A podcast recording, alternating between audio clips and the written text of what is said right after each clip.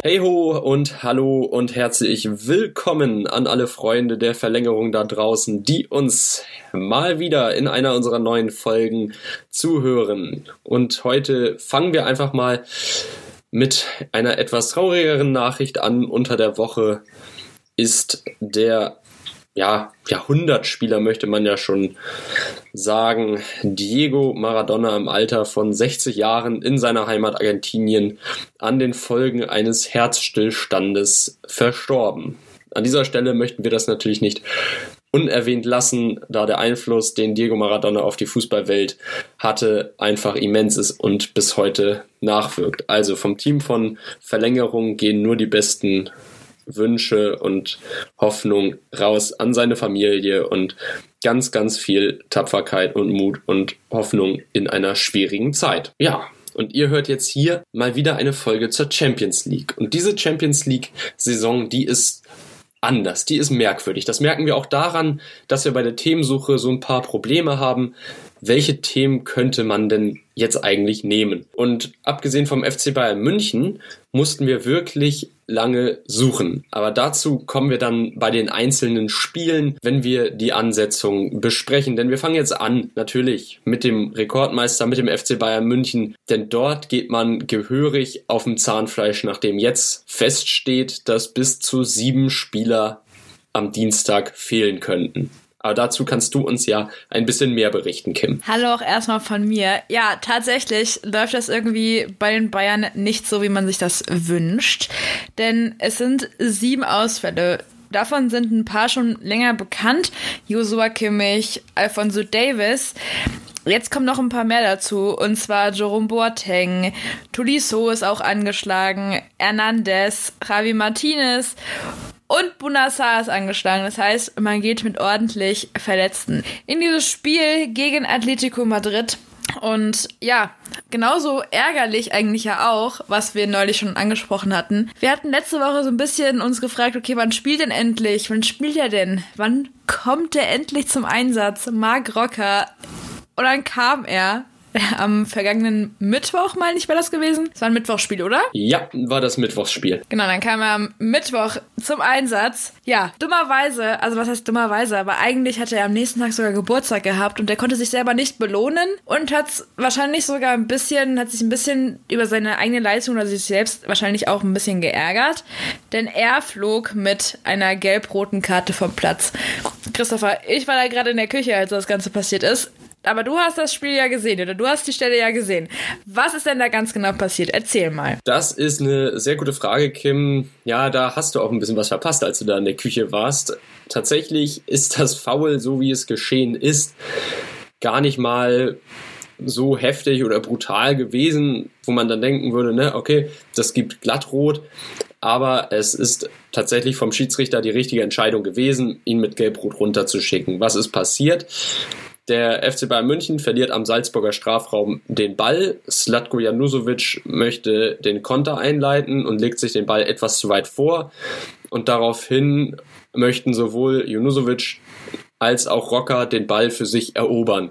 Also eine Situation, wie sie hundertmal im Spiel vorkommen könnte und dann endet so eine Situation in einem Pressschlag, beide liegen am Boden, geht weiter mit Schiedsrichterball oder einer piekt den anderen irgendwie an mit dem Ball und der geht hoch in die Luft oder ins Aus. Leider hier in diesem Moment nicht. Mark Rocker trifft Slatko Junusovic zu spät, beziehungsweise kommt zu spät an den Ball oder gar nicht an den Ball und trifft Slatko Junusovic daraufhin auf dem Fuß, wischt ihm mit den Stollen drüber, und sieht dann völlig verdient äh, die gelbe Karte, in diesem Fall die zweite gelbe Karte und somit gelb-rot. Also man muss sagen, die Aktion an sich, das waren wirklich eine Aktion, wie sie im Fußballspiel vorkommt. Aber da muss Marc Rocker dann einfach klüger sein und merken, den Ball, den kriege ich nicht mehr, da komme ich nicht mehr ran. Und ich verteidige jetzt dann eher den Spieler, den er anspielt, als zu versuchen, den Ball direkt zu erobern muss er vielleicht dann noch lernen mit seinen jungen Jahren. Aber dem FC Bayern München hilft es jetzt natürlich nicht weiter, wenn neben den ganzen Verletzten auch noch ein gesperrter Spieler dabei ist. Wir haben uns ja jetzt auch noch mal ein bisschen Gedanken gemacht und einfach mal wollten ja jetzt im Zuge dieser Folge mal schauen, welche Alternativen der FC Bayern denn jetzt im Kader noch so hat. Und Ich weiß nicht, hast du gerade auf deinem Laptop die Kaderseite des FC Bayerns oder den Kader offen?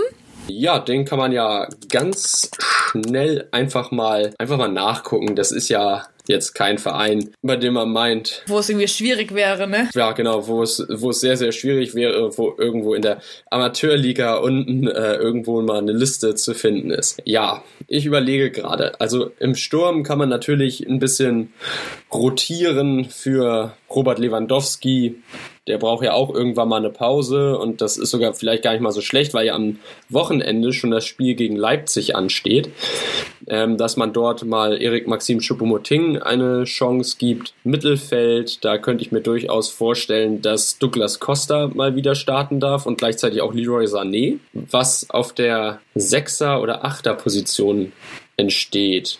Das ist tatsächlich eine Frage. Javi Martinez, der war ja auch nach dem Spiel jetzt am Wochenende so ein bisschen angeschlagen, beziehungsweise hat angedeutet, dass er sich wohl leicht wehgetan hat. Im Spiel muss man auch gucken. Aber ich glaube, Javi Martinez wird definitiv spielen können und dann die eine Position auf der 6 besetzen. Jetzt ist die Frage, wo dann Leon Goretzka aufläuft. Macht er den zweiten Sechser oder geht er nach vorne auf die 8?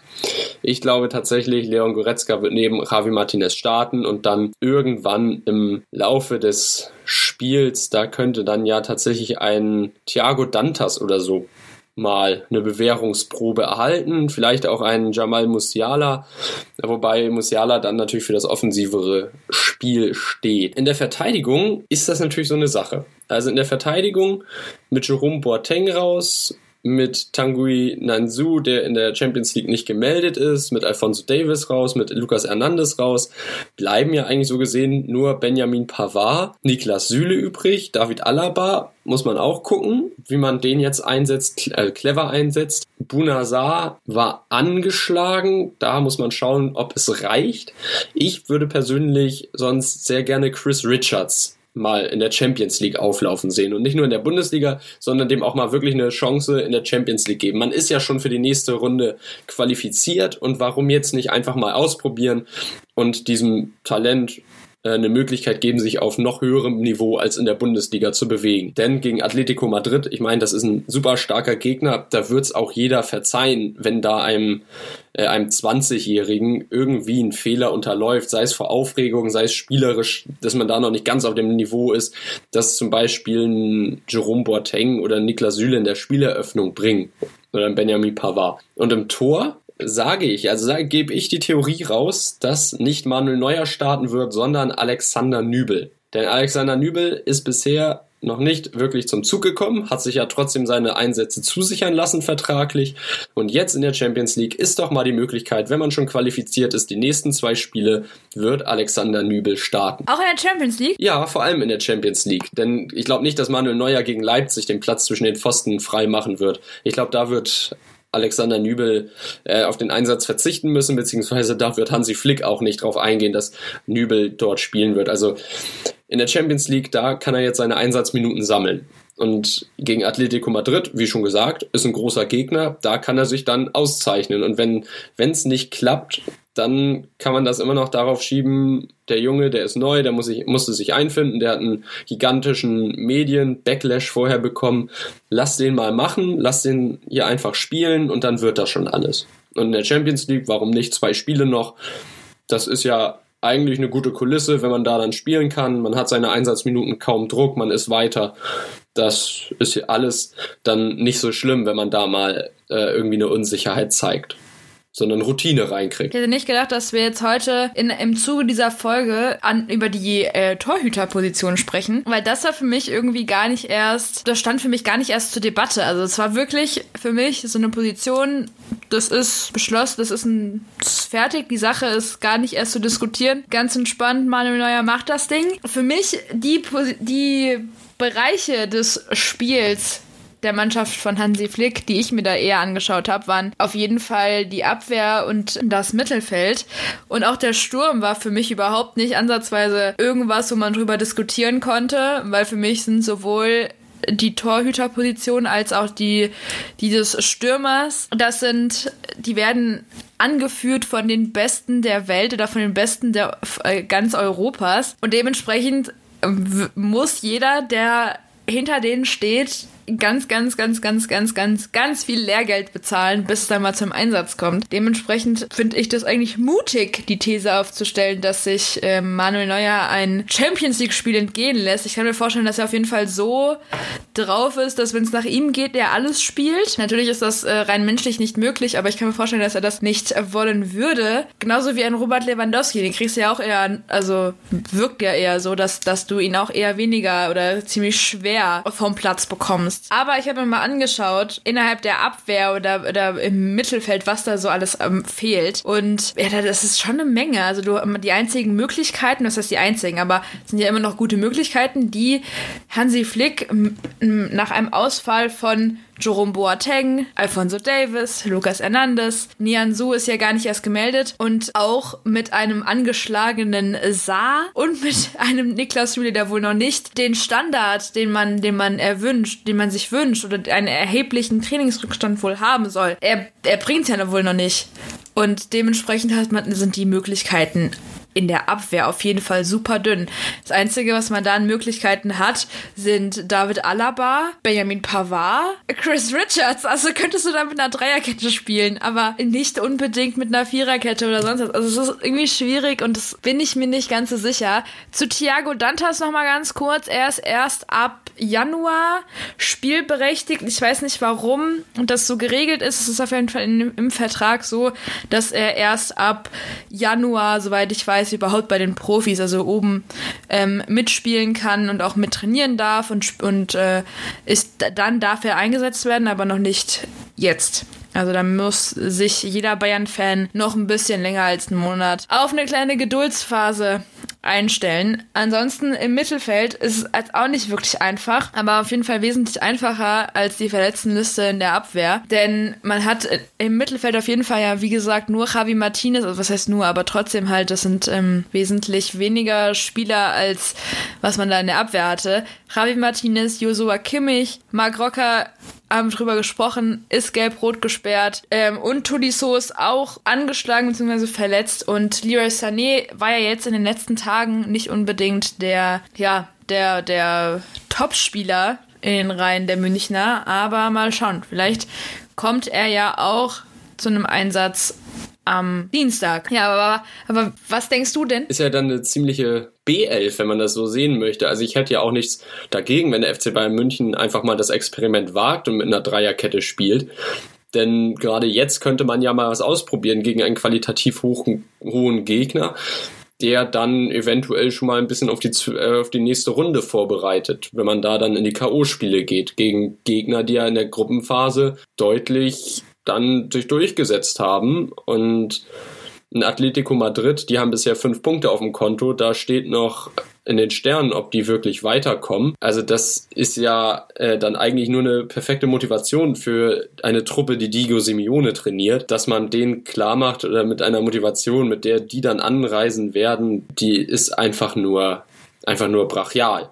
Und dann gibt's ja eigentlich für die nichts zu verlieren. wenn die sagen, wir gehen jetzt auf volle Offensive und dann testen wir einfach mal die, die Abwehrreihe des FC Bayern München. Warum nicht mal mit einer Dreierkette versuchen? Wäre auf jeden Fall mal was Überraschendes und nicht immer das gleiche 4-2-3-1, das sich irgendwann auch zu Hauf analysieren lässt. Das stimmt auf jeden Fall. Ich bin auch gerade am überlegen, eigentlich hast du ja sogar recht. Es ist jetzt wenn du jetzt, wenn man, wenn man in einer, in einer Phase der Saison gerade in der Champions League ausprobieren möchte oder mal was Neues testen will, dann ist es jetzt die perfekte Möglichkeit, weil man ist jetzt durch die Gruppenphase durch. Man, man ist auf jeden Fall mit ziemlich hoher Wahrscheinlichkeit oder ziemlich sicher ist man schon weiter. Also da, am, am Gruppensieg, da passiert wirklich nichts. Also da wird auch nichts mehr passieren. Dementsprechend wäre jetzt ja eigentlich die passende Zeit, um nochmal so ein bisschen rumzuprobieren. Ich weiß aber nicht, inwiefern ein Hansi Flick risikobereit ist. Also wie viel Risiko ist ein Hansi Flick bereit einzugehen? Kannst du dir irgendwie vorstellen, dass er da jetzt richtig ins Risiko gehen wird? Ich, um ehrlich zu sein, nicht. Ich glaube, er bleibt beim Altbewerten oder wird es zumindest probieren und wenn es halt nicht anders geht, dann wird er es halt auch machen. Aber ich denke auch trotzdem, dass er so gut beraten ist, dass er irgendwie eine Lösung finden wird, um, um mit den aktuellen Problemen so gut es geht umzugehen? Nein, ich schätze Hansi Flick eigentlich nicht als jemand ein, der große Risiken eingeht. Also so hat er es ja bisher auch in der letzten Saison gehalten und auch in dieser schon. Also man konnte ja irgendwie immer erahnen, wenn sich Spieler hervorgetan haben, die stabil gespielt haben, dann werden die auch im nächsten Spiel wieder eingesetzt. Also ganz viel Rotation, wie zum Beispiel unter äh, Nico Kovac da teilweise herrschte, das war ja bisher bei Hansi Flick noch nicht so präsent. Und ich glaube, wenn man da kein, also wenn er keinen Grund sieht, dass ein Spieler jetzt über zwei, drei Spiele unkonstant spielt und man den auswechseln muss, dem eine Pause geben muss, irgendwie sowas, dann vertraut er dem Altbewährten. Und ich glaube tatsächlich auch, wenn, wenn man danach geht, dann wird auch ein Robert Lewandowski spielen. Natürlich, du hast es schon gesagt, den muss man eher mit einem Krankenwagen aus dem Stadion fahren, als dass der sich mal ein Spiel entgehen lässt. Also wenn er nicht mehr laufen kann, dann macht er mal eine Pause, aber sonst gar nicht. Ich glaube auch so ein Manuel Neuer, den musst du auch, den, den da musst du auch direkt noch einen zweiten Krankenwagen in das Stadion reinschicken, damit du den Kerl da rausbekommst ehe dann der Alexander Nübel da anfängt zu spielen. Also ich glaube, da muss schon einiges passieren. Ja, definitiv. Aber wir können ja jetzt mal einen kleinen Ausblick wagen auf das Spiel gegen Atletico Madrid und einfach mal versuchen, einen Tipp abzugeben. Denn diese Tipps in dieser Saison, die laufen ja sogar einigermaßen gut. Und schauen wir uns das Ganze doch mal an, welche Voraussetzungen wir für diese Partie haben. Also das Spiel, das ist ja, findet ja am Dienstag statt in Madrid. Der FC Bayern München ist momentan Tabellenführer in der Gruppe A mit zwölf Punkten. Atletico Madrid dahinter Zweiter mit fünf Punkten, hat allerdings Moskau direkt mit zwei Punkten Abstand im Nacken. Also da könnte es nochmal spannend werden. Was glaubst du denn? Wie wird es denn jetzt ausgehen mit dieser halben B-Mannschaft, die der FC Bayern München da auffährt gegen eine top besetzte Atletico Madrid Mannschaft, die ja wirklich in der Liga nicht mehr auf diese, also nicht mehr so häufig gefühlt, auf diese klassischen 1 zu 0 Siege kommt, wie es in der Vergangenheit der Fall war, sondern wo jetzt auch ein Joao Felix wirklich gut aufspielt, wo man dann mit Luis Suarez sich sinnvoll verstärkt hat, wo man dann mal 3-0, 4-0 Siege einfährt. Also, ich glaube, um ehrlich zu sein, dass Atletico Madrid, ich denke, dass Atletico Madrid alles in ihrer Macht Stehende probieren wird, um die Bayern zu bezwingen oder ansatzweise irgendwie ein, auch nur, wenn es auch nur geht, einen Punkt oder irgendwas mitzunehmen. Solange es keine drei Punkte für den Gegner sind. Ich kann mir vorstellen, dass man auf jeden Fall alles probieren wird und wenn es am Ende dann nicht klappt, dann wird man sich einfach denken, hey, wow, das sind, das sind einfach keine Menschen mehr oder so. Ich hoffe, man versteht, was ich meine. Ich glaube aber, wenn ich jetzt auch so die Tabelle in der spanischen Liga so sehe, da steht Atletico aktuell auf dem zweiten Platz hinter Real Sociedad San Sebastian, was ja gar nicht mal so schlecht ist. Und man hat auch so ein paar ziemlich gute Mannschaften oder sehr, sehr bekannte Mannschaften hinter sich gelassen, was ja auch nicht wirklich ähm, vorher abzusehen war. Ich gehe aber trotzdem ja, also ich glaube an einen Sieg unserer deutschen Mannschaft. Ich glaube an einen Sieg des FC Bayern Münchens. Und ich glaube, dass es nicht zu hoch wird. Ich kann mir vorstellen, dass es vielleicht sogar nur ein 2-0 wird. Aber was denkst du denn? Ja, du hast es bereits gesagt. Also Atletico ist im Moment Zweiter, nur hinter Sensationstabellenführer San Sebastian. Und deshalb gehe ich tatsächlich aus, dem, aus der aktuellen Form heraus und einfach weil der Kader im Moment stabiler ist und gesünder ist und fitter ist mit Atletico Madrid ich glaube, diesmal wird der FC Bayern München seine Siegesserie nicht fortsetzen können, denn ich glaube, Atletico wird diesmal besser vorbereitet sein als im Hinspiel. Dem FC Bayern München stehen nicht dem, die gleichen Spieler zur Verfügung. Ähm, es ist eine ganz andere Grundvoraussetzung und deshalb wird Atletico mit 2 zu 1 gewinnen. Ach was, haben wir jetzt diesmal zwei unterschiedliche Tipps oder wie wieder? Zwei unterschiedliche Tipps und zwei unterschiedliche Mannschaften, die wir tippen, ja. Ach was, das ist ja mal richtig spannend. Na gut, ich bin mal gespannt, wer von uns beiden recht behält. Wir haben ja noch ein paar Spiele zu tippen. Aber das finde ich ja jetzt schon überraschend. Also damit habe ich nicht gerechnet. Ich habe wieder für ein, ich habe wieder damit gerechnet, dass wir beide ganz langweilig wieder alle beide für den Rekordmeister tippen. Aber ich würde sagen, das ist Tja, ich bin mal gespannt. Also, das überrascht mich ja jetzt gerade. Ja, Überraschungen sind immer gut und äh, die perfekte Überleitung, ne? Überraschungen sind immer gut, die können wir in dieser Champions League-Saison bei Borussia Mönchengladbach sehen. Denn Borussia Mönchengladbach führt aktuell in der Gruppe B die Tabelle an mit acht Punkten. Dahinter Real, dann Donetsk und letzter ist Inter Mailand. Und eben gegen jenes Inter Mailand spielt man am Dienstagabend zu Hause in Gladbach. Und wir haben uns natürlich die Frage gestellt, wie kann das sein, dass Gladbach in einer Gruppe mit Real und Inter so weit da oben steht und auch in dieser Bundesliga-Saison, jetzt nach dem jüngsten 4 zu 1 Erfolg gegen Schalke, so eine ja, so ein Pensum abliefern kann. Warum funktioniert diese Mannschaft so gut, wie sie es tut? Und diese entscheidende Frage nach der Konstanz, ich glaube, das ist es, das ist es, was Borussia Mönchengladbach diese Saison auszeichnet und warum Borussia Mönchengladbach in der Gruppe B momentan Tabellenführer ist und mit einem Sieg gegen Inter schon das Weiterkommen sicher machen könnte. Du hast es ja perfekt eingeleitet. Diese Frage, ich glaube, da rennt man jetzt schon eine ganze Weile nach der Antwort hinterher, aber die Antwort liegt ja eigentlich auf der Hand. Es, ist, es liegt daran, dass diese Mannschaft sich kennt und sie kennt den Trainer und der Trainer kennt die Mannschaft. Da gibt's eigentlich wirklich keine Diskussion und es wirkt halt wirklich souverän und entspannt. Das hat man auch, also wir nehmen jetzt heute am Sonntag auf, das hat man gestern beim Spiel gegen Schalke auch gesehen.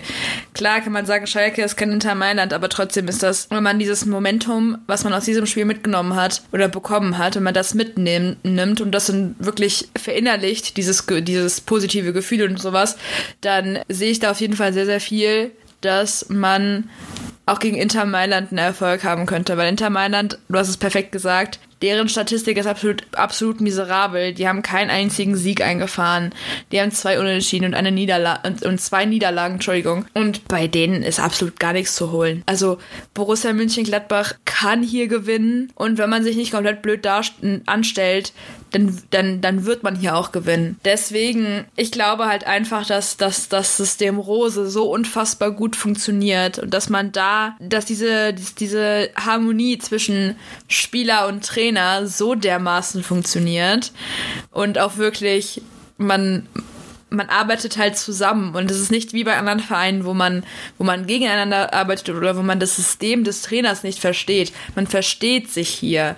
Und ich glaube, das ist der Schlüsselpunkt. Ich glaube, das ist genau das, was es so wichtig macht oder was, was auch so, weswegen es auch einfach klappt. Ja, du hast es schon gesagt, das System Marco Rose, es baut einfach auf dieser Vertrautheit auf, auf diesen bekannten Bewegungsabläufen im Pressing. Wenn einer anläuft, was macht dann der andere, in welchen Raum stellt er sich, wo der Gegner wahrscheinlich mit der, ja, mit der größten Chance hinspielt, dass man dort den Ball zurückerobert und einfach diese Überzahlsituation dann in Ballnähe zu schaffen. Es funktioniert einfach darauf, es baut darauf auf, dass man sich kennt, dass man sich vertraut, ähm, dass man den Weg dann auch läuft für den anderen und dass man schon bereit ist, super früh direkt von Anfang an draufzugehen. Ab dem 16er ist da ja bei Gladbach Druck, Druck, Druck und dann erobert man sich diese Bälle auch. Und worauf, was da noch hinzukommt, ist natürlich ein Markus Thuram in herausragender Form, hat jetzt auch sein Debüt für die französische Nationalmannschaft geben können in der Länderspielpause, war jetzt tatsächlich an der Zeit. Also trifft wie er will eigentlich, trifft in der Champions League gegen Real, trifft in der Bundesliga gegen Schalke, trifft, trifft, trifft. Und einfach diese Mischung aus Vertrautheit, dann dem funktionierenden Sturm, ein Florian Neuhaus, der aufblüht, einfach weil Marco Rose ihm dieses Vertrauen schenkt und diese Komponenten zusammen, die ergeben dann einfach ein richtig, richtig rundes Bild und ein definitiv sehr viel runderes Bild und abgebrühteres Bild, trotz der jungen Mannschaft, als bei den Konkurrenten aus Madrid und Mailand. Wow, wer hätte das mal gedacht, dass man das sagen kann? Endlich mal wieder sagen kann, Borussia Mönchengladbach stellt sich der europäischen Konkurrenz aus Madrid und Mailand. Das sind ja schon Jahrzehnte, die da vergangen sind, seit Borussia Mönchengladbach so eine große Nummer im europäischen Geschäft war. Und die Abwehr, die steht stabil mit Matthias Ginter und Niklas Elvedi. Und ja, Jan Sommer, du hast es auch in der Einfolge schon gesagt, du bist völlig überrascht gewesen, wie der gegen Deutschland aufgespielt hat. Ich habe den seit zwei Jahren, glaube ich, jedes Jahr in meinem Kickbase-Team. Also das ist ein Torwart, auf den kann man sich da hinten verlassen. Das ist wirklich, wirklich äh, einer der konstantesten Torhüter der Bundesliga. Und ich glaube, auf europäischem Niveau auch dann irgendwann jetzt, glaube ich, im kommenden Sommer einer der mit am heißesten umworbenen. Denn ich kann mir nicht vorstellen, dass da nicht ein etwas größerer Verein schon bei Max Eberl angeklopft hat und gefragt hat, wie viel man denn zahlen müsse, um Jan Sommer von der Borussia loszueisen. Ja, die Fohlen, sie sind einfach auf dem Vormarsch in Europa. Also sie sind auf dem besten Weg in die nächste Runde zu marschieren. Und ich denke, diese, ja, Gladbach müssen wir gar nicht so lange besprechen, denn es ist einfach so klar, was bei Gladbach die Konstanz und der Erfolg, also die Konstanz ausmacht, die dann den Erfolg bringt, den man momentan hat. Klar, in der Bundesliga ist man jetzt noch nicht auf den Champions League Plätzen, aber ich bin mir sicher, das wird sich auch alles so ein bisschen eintrudeln, wenn es dann ein bisschen länger geht in der Saison. Also zur, zur Winterpause hin, glaube ich, wird man schon unter den ersten fünf stehen und dann irgendwann nach der Winterpause, wenn es dann in die heiße Phase geht, also März, April, da wird dann werden die Champions League Plätze in Aussicht sein, denn so wie Gladbach momentan spielt, ist das einfach toll anzusehen, es macht Spaß. Und das ist Offensivfußball, das ist Pressingfußball und Marco Rosa hat da ein super Team geformt. Und wenn wir jetzt auf unseren Tipp gehen, das Hinspiel, ja, muss man ja sagen, ging leider 2 zu 2 aus ist total schade. Man hatte den Treffer kurz vor der Nachspielzeit erzielt und dann kassiert man nochmal einen Treffer in der Nachspielzeit. Was glaubst du denn? Geht es diesmal anders aus? Wird diesmal Borussia Mönchengladbach den Sieg mit nach Hause nehmen? Man spielt ja im Borussia Park. Also ich denke schon. Und ich muss auch ganz ehrlich gestehen, mit Borussia Mönchengladbach in der Champions League mutiere auch ich immer mehr zu so einem extremen Gladbach-Sympathisanten. Also bewusst nicht Fan, aber auf jeden Fall ein Sympathisant. Weil das ist, es macht einfach Spaß, sich das anzuschauen und das ist, also ich, man will eigentlich gar kein Spiel mehr missen. Aber ja, ich denke auf jeden Fall, dass man das Spiel jetzt auf jeden Fall für sich entscheiden könnte und auch wird. Denn wenn man sich das mal anschaut, also ich habe auch mit Gladbach-Fans darüber gesprochen, hey, wie seht, ihr, wie seht ihr die Rolle von Gladbach in der Champions League? Und jeder war wirklich, ist mit der Einstellung reingegangen, hey, ja, wir werden komplett auf den Deckel bekommen. Das wird nicht lange dauern. Dann sind wir da wieder raus. So. Und jetzt ist es aber was ganz anderes. Und ich kann mir sogar vorstellen, dass man anfangs auch als Spieler mit genau dieser Einstellung, mit diesem Hey, oha, wir haben, wir haben Real Madrid in unserer Gruppe. Wir kriegen komplett einen auf den Deckel. Wir haben, wir haben Inter Mailand auf dem, äh, in unserer Gruppe. Das wird nix. Ach ja, Donetsk. Ja, da kann man mal einen Punkt mitnehmen. Ich kann mir wirklich vorstellen, dass auch die Spieler auch so gedacht haben. Ja, und dann hat sich ein Schalter umgelegt und dann hat es funktioniert. Und dann haben sie auch gesehen, okay, nee, wir können ja eben wohl mit den Großen mithalten. Es funktioniert ja eben doch. So, und jetzt glaube ich auf jeden Fall, dass man diesen Mut und diesen, diesen, dieses, diese Motivation aus den letzten Spielen so mitgenommen hat, dass man sich auf jeden Fall ein Selbstbewusstsein aufgebaut hat. Und dementsprechend kann, wenn man das jetzt nutzt gegen ein Inter Mailand oder dann auch ein dann auch irgendwann gegen, gegen Real wieder, dann dann funktioniert das wirklich sehr, sehr gut. Also dann wird da auf jeden Fall auch, werden mehr Siege kommen und man wird erfolgreicher. Also ich kann mir sogar vorstellen, dass es eine, so eine Erfolgsgeschichte wird wie äh, Leipzig letztes Jahr. Da hat ja auch keiner gedacht, die als Newbies quasi dann hoch in die Champions League, ja, ja, das wird nichts. Ja, schauen wir mal, wie weit die es gebracht haben. Aber deswegen glaube ich einfach, dass Gladbach dieses Spiel, ja, wenn man, ich habe ja, es ja eben gerade vorgelesen, wie, wenn man sich diese Siege, Niederlagen und Unentschieden anschaut von von Inter Mailand liegt die Quote auf jeden Fall bei Borussia Mönchengladbach. Ich glaube deswegen, dass wir hier. Ah, ich bin so ein bisschen am Hadern, ob es ein 1 zu, zu 0 wird oder ein 2 zu 0 für Gladbach. Ich sage einfach mal ein 2-0. Komm. 2 zu 0, das ist ein richtig, richtig schöner Tipp. Du hast es ja schon erwähnt, vielleicht könnte man mal in Donetsk einen Punkt ab, ja, mitnehmen, abzweigen, irgendwie, ja, dass man die zweimal so abschießt, ich weiß nicht. Ich glaube, da hätten tatsächlich die wenigsten mit gerechnet. Aber auch dieses Selbstbewusstsein, diese, ja, eigentlich schon diese Selbstverständlichkeit, die dann in Gladbach an den Tag gelegt wird, was macht man da in der Champions League? Ich glaube, die Spieler haben sich mittlerweile daran gewöhnt und die glauben richtig fest daran, was man alles erreichen kann. Ja, Leipzig bestimmt ein Vorbild aus der letzten Saison, was man da erreichen kann als vermeintlicher Underdog.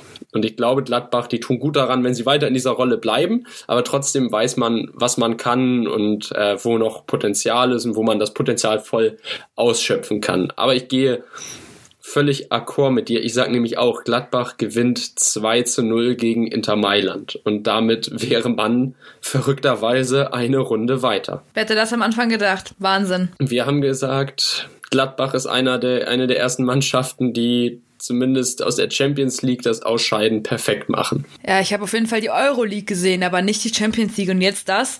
Ich muss auch ganz ehrlich gestehen, wie gesagt, ich hatte gestern bei dem, beim, ich meine, wir haben jetzt so viele Schalke-Folgen auch gemacht bei dem Spiel, habe ich auch mal wieder so überlegt, hey, irgendwie freust du dich ja schon für Gladbach, aber gleichzeitig ist es halt so, bist du so super hin und her gerissen, weil du es dir halt auch einfach für Schalke anders wünschst, ne? Es ist halt schwierig, aber das sind halt leider Gottes die, die Vor- und Nachteile, die dieser Job mit sich bringen. Aber man macht es ja gerne. So ist Fußball mal hart, mal weich, mal schön, mal Freude. Einfach Emotion pur. Emotion pur, das ist ein gutes Stichwort. Mensch, die Überleitung sitzen heute wieder. Emotion pur, die werden auch gerade beim BVB wieder geweckt. Denn gegen Köln, da hat man sich ganz schön blamiert. Man hätte den Sprung an die Tabellenspitze schaffen können, beziehungsweise man hat den Blick drauf gerichtet und am Ende steht ein ernüchterndes 1 zu 2 gegen den FC Köln da. Und damit eine Niederlage, die völlig unnötigerweise eingefahren wurde. Zweimal kam es zu einer Ecke, zweimal hat man einfach schlecht verteidigt und Köln hat dann verdientermaßen gewonnen, weil man die Fehler des Gegners ausgenutzt hat. Jetzt in der Champions League, wir, ich habe ja eingangs erwähnt, wir hatten so manchmal Probleme, äh, Themen für diese Folge zu finden. Was guckt man denn beim BVB gegen Lazio Rom nach? Das ist das Duell der beiden Ballermänner. Haaland gegen Immobile. Wir haben den Topscorer der Champions League gegen den fünftbesten Scorer der Champions League. Besser als Lionel Messi, besser als Robert Lewandowski.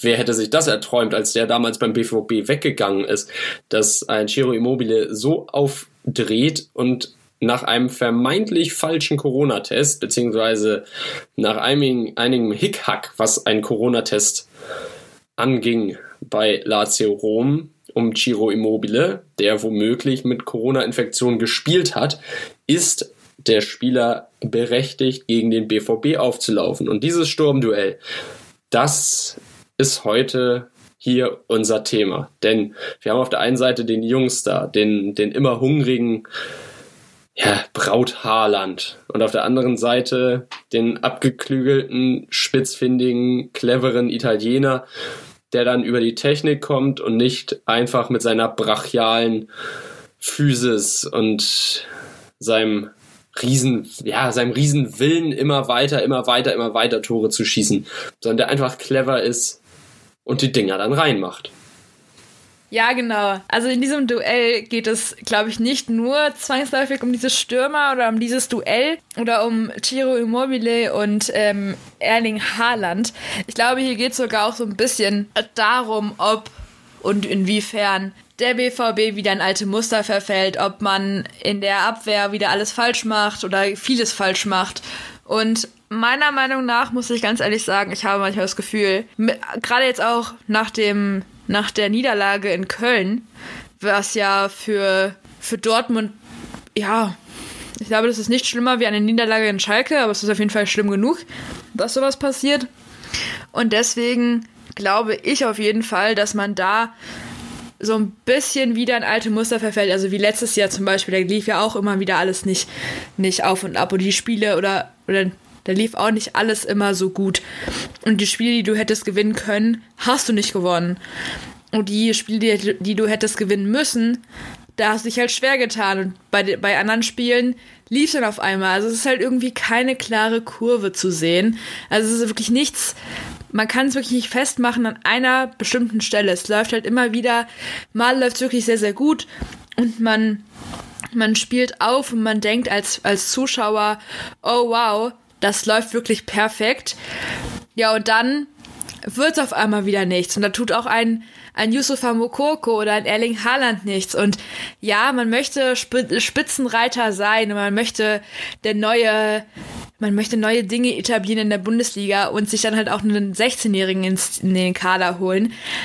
Aber wenn man nicht konstant genug spielt, dann bringt ja auch ein 16-Jähriger nichts. Und ich hatte dich ja vorhin gefragt, was denn so bei Kickbase die, die Noten der von, von Yusufa Mokoko oder auch Erling Haaland waren. Und da waren ja, also jetzt vom vergangenen Spieltag in der Bundesliga, und die waren ja auch eher berauschend. Ja, was heißt berauschend? Die waren gar nicht zu gebrauchen. Also eigentlich hätte man die gar nicht aufstellen müssen. Beide Spieler hatten im Vergleich zum Vortag also wirklich eine eine jämmerliche Leistung abgeliefert, was die Kickbase-Punkte angeht. Ja, Kickbase, muss man ja sagen, das Spiel, das arbeitet ja mit den echten Werten, die durch Opta bereitgestellt werden und vergibt dafür Punkte für Aktionen. Also Yusufa Mokoku zum Beispiel, der hatte gegen Berlin 18 Punkte in 5 Minuten erarbeitet. Diesmal hat er innerhalb von 22 Minuten nur 4 Stück. Das ist wirklich, wirklich ein starker Leistungsabfall. Äh, bei Erling Braut Haaland, da ist es noch krasser, wenn man prozentual davon ausgeht. Gegen Berlin 459 Punkte, also fast 500. Und gegen Köln, da reicht es gerade mal zu 33 Stück. So gewinnt man keine Meisterschaft, wenn man einfach diese Konstanz nicht hat. Du hast recht, es sind alte Muster, die der BVB hat. Man gewinnt die Spiele gegen die Vereine, wo man gewinnen muss, einfach nicht. Vorne ist man top, hinten ist man flop. Sogar Mats Hummels kann dann auch nicht immer in jedem Spiel dafür sorgen, dass man völlig unbeschadet über die Zeit kommt. Das geht einfach nicht. Das ist völlig menschlich und das ist echt in Ordnung, wenn ein Mats Hummels das nicht über 34 Spiele machen kann. Aber da muss ihm halt irgendjemand helfen. Und diese Hilfe, die hat man ja gegen Köln gar nicht gesehen. Deshalb könnte der BVB gegen Lazio Rom auch wirklich Probleme bekommen. Denn eigentlich ist es ja wie im Hinspiel ein Spiel, das man gewinnen muss nach, der, nach den letzten Leistungen in der Champions League. Und gegen Köln war es ja ähnlich, in der Bundesliga hat man überzeugt.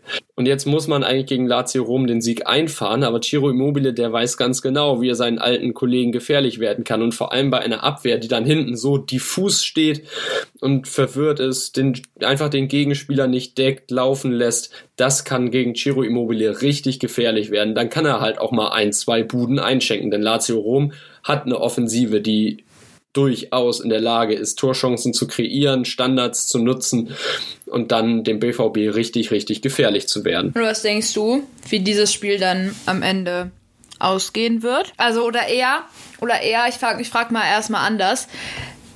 Welches Wer, wer von beiden wird das Duell machen? Wenn man sich die Vorzeichen anschaut, ich glaube, der BVB, der wird das Spiel in Köln definitiv richtig, richtig, richtig durcharbeiten und gucken, wo sind unsere Fehler gewesen im Abwehrverhalten und wo haben wir unsere Chancen einfach nicht gemacht. Und ich glaube, deshalb wird der BVB diesmal den Sieg davontragen, auch weil man aus dem Hinspiel gegen Lazio gelernt hat. Also wird der jüngere von beiden, Erling Haaland, auf jeden Fall deiner Meinung nach als das Stürmerduell für sich gewinnen? Ja, ich sage, beziehungsweise ich prophezeie Erling Haaland diesmal zwei Tore gegen Lazio. Mein Tipp, wenn ich schon sage, Haaland schießt zwei Tore gegen Lazio, wird diesmal ein 3 zu 1 sein, aber diesmal für den BVB. Und deshalb wird Lazio Rom den Gruppensieg nicht mehr erreichen können, denn Dortmund wird dieses Spiel einfach dann tatsächlich in der Champions League, ist das ja nochmal eine andere Nummer, wie man auftritt, souverän mit 3 zu 1 machen. Haaland mit zwei Toren und ich überlege gerade, wer noch eins kriegt. Ja, Jaden Sancho, der hätte es tatsächlich mal wieder verdient. Hat ja jetzt erst letztens einen Freistoß richtig schön in den Knick reingebügelt. Sorry für das Fußballsprech, aber der war einfach herrlich gesetzt. Und deshalb glaube ich, zwei Haaland, eins Sancho und das Tor für Lazio. Das lasse ich offen, wer das schießt. Weißt du, was ich toll fände? Wenn unser Boy äh, Yusuf Bokoko ein Tor machen würde. Deswegen schaue ich gerade, um wie viel Uhr denn das Spiel stattfindet, weil er darf ja laut Regelung, dadurch, dass er beim ähm, BVB in deren Leistungszentrum wohnt wohl, darf er wohl nicht an Spielen ähm, die länger als 23 Uhr gehen, teilnehmen und braucht dann für sowas dann immer irgendwie eine Genehmigung oder sowas wie so ein, ich weiß nicht, bei uns nannte man das früher mal Mutti-Zettel, äh, wo dann halt das vom Jugendamt oder von den Eltern halt unterschrieben wird. Und ich sehe gerade, es findet um 21 Uhr statt. Und ich, ja, also wenn es könnte vielleicht, also es könnte eigentlich funktionieren. Vielleicht, vielleicht spielt er ja sogar. Und dann würde ich mich. Ich glaube, er steht beim BVB auch noch auf der B-Liste. Also er könnte nachnominiert werden. Ah ja, dann passt das doch. Na gut. Also ich ver vergebe jetzt nicht wie du irgendwelche Tore, aber ich würde mich auf jeden Fall über ein Tor in der Champions League von Yusufa Mokoko freuen. Ich fände es irgendwie cool. Es wäre irgendwie eine Wahnsinns-Story, wenn es auf einmal heißt, ein 16-Jähriger, der netzt auf einmal in der Champions League. Also das wäre wirklich, das wäre viel zu verrückt. Das wäre noch verrückter, als diese ganze Mokoko-Story ohnehin schon ist. Aber ich gehe auf jeden Fall mit dir mit. Ich glaube auch, dass äh, Borussia Dortmund auf jeden Fall einen Sieg gegen Lazio einfahren wird. Und manch einer wird jetzt lachen, weil ich werde meine 2-0 ähm, Prophezeiungen oder meine 2-0-Tipps weiterführen und werde 2-0 für den BVB tippen. Das ist ja mal wenig abwechslungsreich, was du uns heute hier an Tipps präsentierst. Vielleicht wird es ja dann im vierten Spiel anders, denn da trifft RB Leipzig auf Istanbul Başakşehir. Wow, der Name, der fällt mir immer noch nicht so leicht. Oh ja. Aber bei Leipzig. Ich glaube, hier wird es auf jeden Fall besser. Ach, danke, danke. Ich, ich mache mich mit jeder Folge. Aber bei Leipzig, da haben wir tatsächlich mal eine sehr abwechslungsreiche und spannende Tabellen- und Spieltagskonstellation.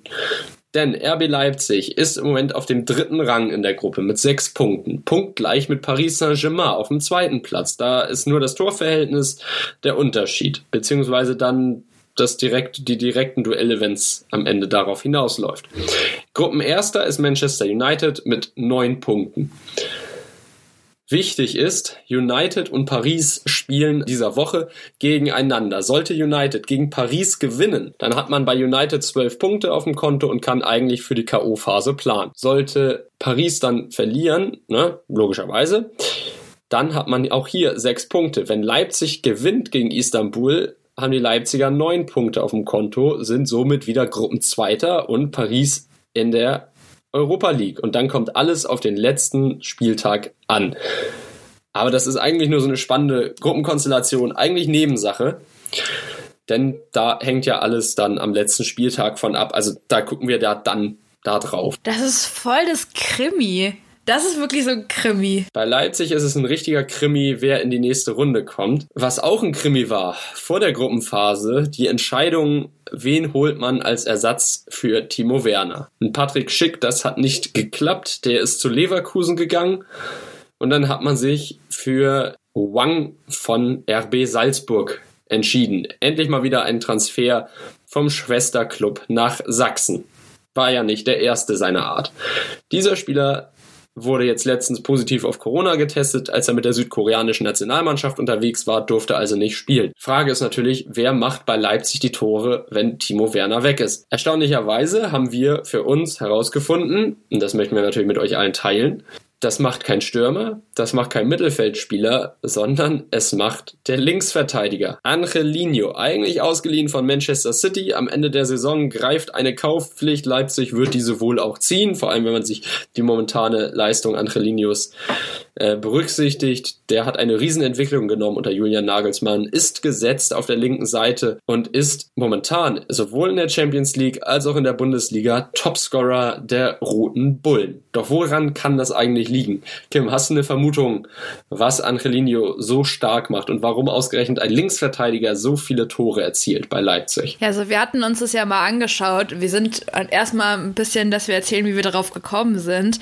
Wir hatten auch hier ganz, ganz schwierig schwierig nach einem Thema gesucht und sind am Ende dann darauf hängen geblieben, als wir dann auf die Kaderliste oder auf jeden Fall auf die Liste von RB Leipzig gegangen sind und dann, dann steht dann auf einmal beim Kicker rechts daneben die Topspieler, der beste Torschütze und der beste Scorer und das war alles derselbe Spieler, Angelino und das die Daten, die hier aufgeführt sind, die möchte ich euch nicht vorenthalten.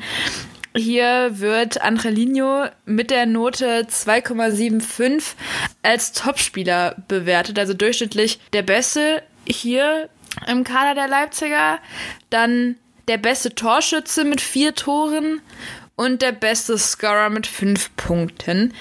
Dementsprechend, eigentlich hat er ja alles richtig gemacht. Das ist eigentlich ziemlich verrückt, wenn man überlegt, dass ein Linksverteidiger das, das, das Ganze in der Hand hat. Aber ich denke, die Frage war ja, warum, warum das jetzt so läuft bei ihm. Äh, ich glaube, das liegt einfach daran, dass er mit diesem System, also ich glaube, das ist wieder so eine Systemfrage. Ich glaube, er kommt mit dem System Julian Nagelsmann ziemlich gut klar und weiß deswegen auch, wie es funktioniert. Und ich sehe gerade, der gute Mann ist ist äh, ein 97er Jahrgang. Ja, ich glaube einfach, dass der 23-jährige Spanier hier ziemlich gut funktioniert und sich auch sehr, sehr wohl fühlt. Und er hier unter Julian Nagelsmann ziemlich ausspielen kann. Du hast ja vorhin erzählt, er ist eigentlich nur eine Laie gewesen oder eine Laie äh, mit Kaufoption von Manchester City. Ich kann mir vorstellen, dass man entweder sagt man in Leipzig, hey, der funktioniert so gut bei uns, der bleibt, wird auf jeden Fall bleiben, den wollen wir behalten, das, das, das, das klappt einfach. Oder man sagt halt auch einfach aus äh, im Sicht von Man City, hey, das ist unser Spieler, der macht sich immer besser, wir wollen ihn zurückhaben. Also dann, dann wird es auf jeden Fall zu Diskussionen kommen. In Leipzig gefällt er mir auf jeden Fall sehr, sehr gut.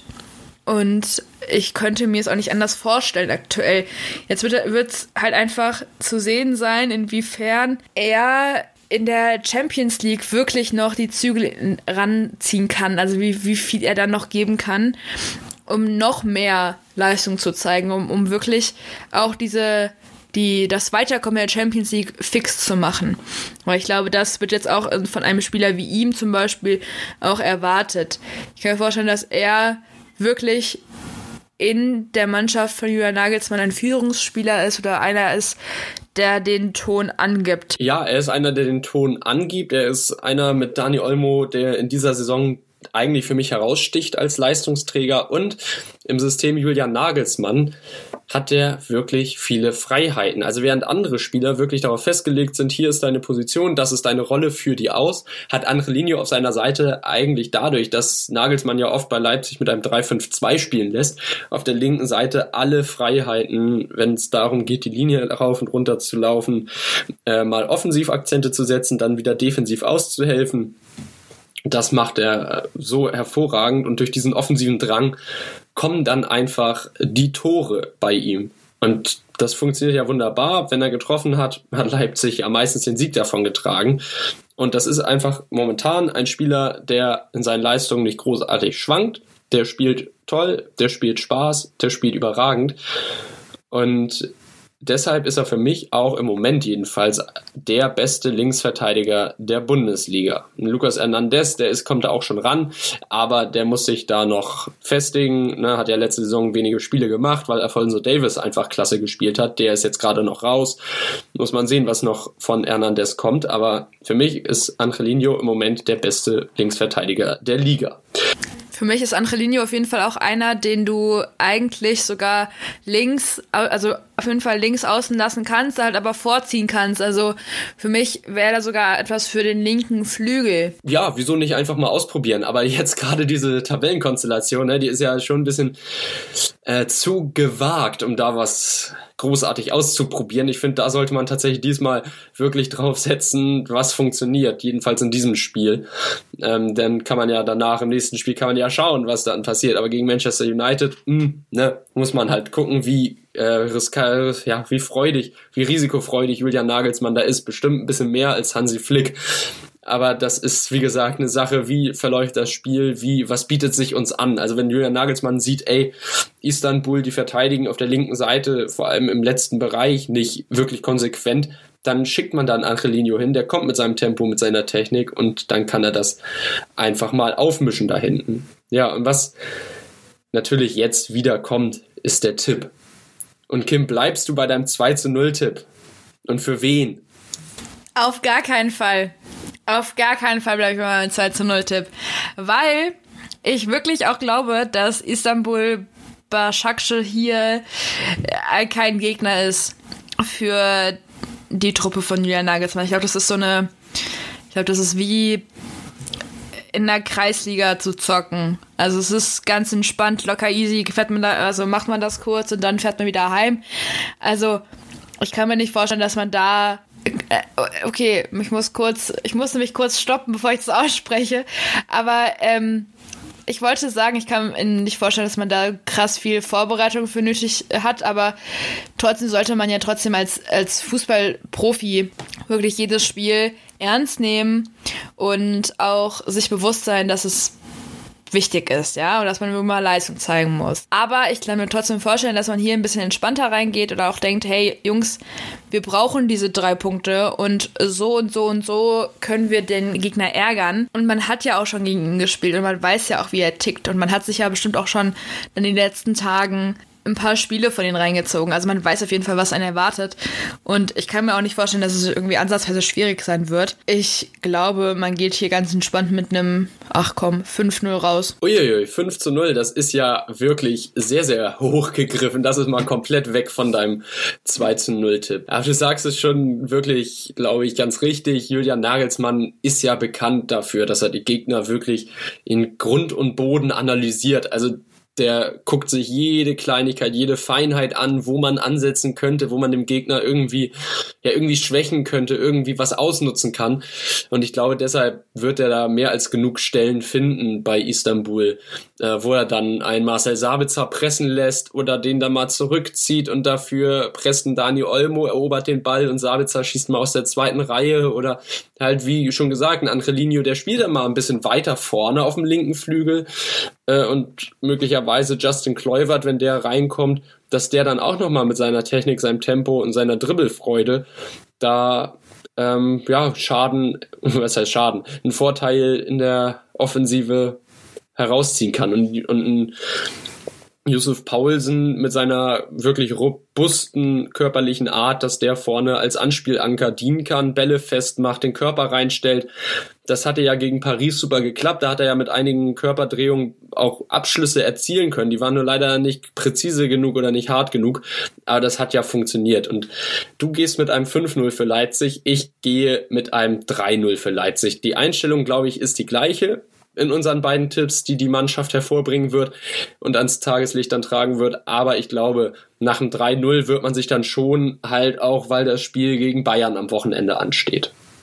Ja, ah, daran habe ich jetzt gar nicht gedacht. Ich habe nur von Spiel zu Spiel gedacht. Ja, die Fußballfloskel, die darf ja mal sein, ist ja auch in Ordnung, wenn wir jetzt erstmal nur die Champions League betrachten als Tipp. Aber ich glaube, wenn ich jetzt so auf die Uhr schaue, dann haben wir ja schon ganz, ganz lange miteinander gequatscht, was ja immer schön ist. Aber unseren Zuhörern müssen wir ja auch irgendwann mal einen Punkt setzen und sie äh, und wir hoffen, wir haben euch auf jeden Fall erstmal gut auf diese Champions League Folge vor oder auf diese Champions League auf diesen Spieltag vorbereitet und ja, ich glaube, wir setzen dem Ganzen jetzt mal ein Ende für heute und hören uns nächstes Mal wieder. Ja, und hören, das kann man uns bei Spotify, Deezer, iTunes, Google Podcasts, Podigy und bei Audible, also in mehr als genügend Varianten und auf genügend Plattformen. Äh, du hast nämlich auch recht, wir wollen es ja nicht langweilig gestalten hier für die Zuhörer und dann einfach nicht zum Ende kommen. Wer allerdings nicht genug von uns bekommen kann, der kann uns auch noch bei Instagram suchen unter Verlängerung unterstrich Fußball unterstrich Podcast Verlängerung mit AE. Das äh, das geht ja nicht bei Instagram im Namen aber trotzdem sind wir da rund um die Uhr für euch dabei, für euch irgendwie dran am Fußball und da findet ihr immer aktuelle und neueste Posts und Statusabmeldungen, wie denn der Schnitt gerade vorangeht, diese Folge gerade vorangeht und wenn die Folge dann hochgeladen ist.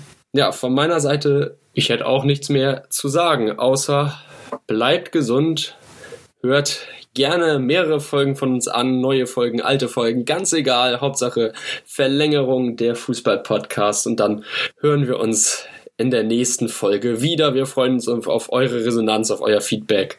Immer her damit. und eine spannende Champions League Woche erwartet uns. Mal sehen, was am Ende dabei rauskommt. Bleibt gesund, macht's gut. Bis dann. Tschüss. Auch von mir. Bleibt gesund. Tschüss.